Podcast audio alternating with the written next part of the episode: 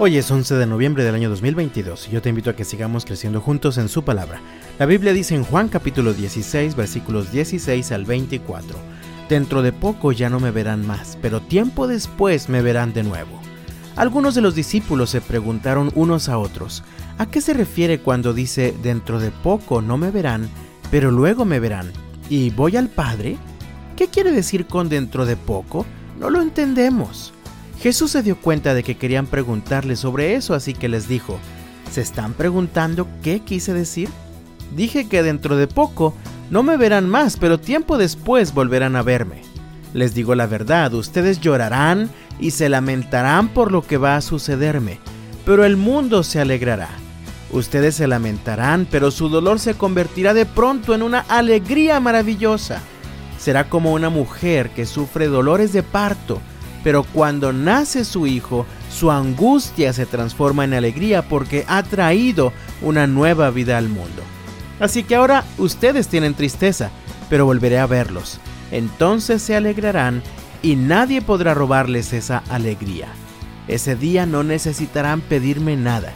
Les digo la verdad, le pedirán directamente al Padre y Él les concederá la petición, porque piden en mi nombre.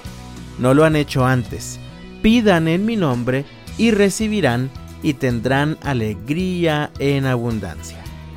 Los discípulos de Jesús estaban a punto de sufrir por la muerte de su Maestro. Esto les traería una tristeza y angustia muy profundas. Sin embargo, Jesús también les advierte que muy pronto esa tristeza se convertiría en un gozo desbordante. Jesús usa la analogía de una mujer que está en parto. Si has tenido la experiencia de ver a una mujer dar a luz a su hijo, seguro recordarás el gran esfuerzo, la tremenda agonía o el dolor profundo que experimenta una mujer en ese momento. Pero en cuanto tiene a su bebé en sus brazos, es inevitable que brote una sonrisa y entonces el dolor se convierte en gozo. Pues poco tiempo después los discípulos de Jesús verían a su maestro ser crucificado. Seguro que esto sería muy doloroso para todos ellos, pero también es cierto que Jesús resucitó al tercer día y también los discípulos pudieron contemplar a Jesús resucitado, hablando, caminando y aún comiendo con ellos. Y en ese momento todo el dolor y la tristeza que llenaba los corazones de los discípulos se convirtió en gozo, alegría y esperanza. Nosotros también vivimos circunstancias que nos llenan de dolor y de tristeza. Para nosotros también sigue resonando la promesa de que el dolor se convertirá en una alegría que nadie nos podrá quitar. Jesús resucitó, Jesús sigue vivo y en este momento Él sigue intercediendo ante el Padre por nosotros. La Biblia afirma que nosotros también lo volveremos a ver, ya sea que muramos o que Él venga por segunda vez, porque nuestra vida no termina aquí, nuestra vida termina en el cielo con Él, con aquel que venció a la muerte con poder. Mientras tanto, recuerda las palabras que Jesús dijo en el versículo 33.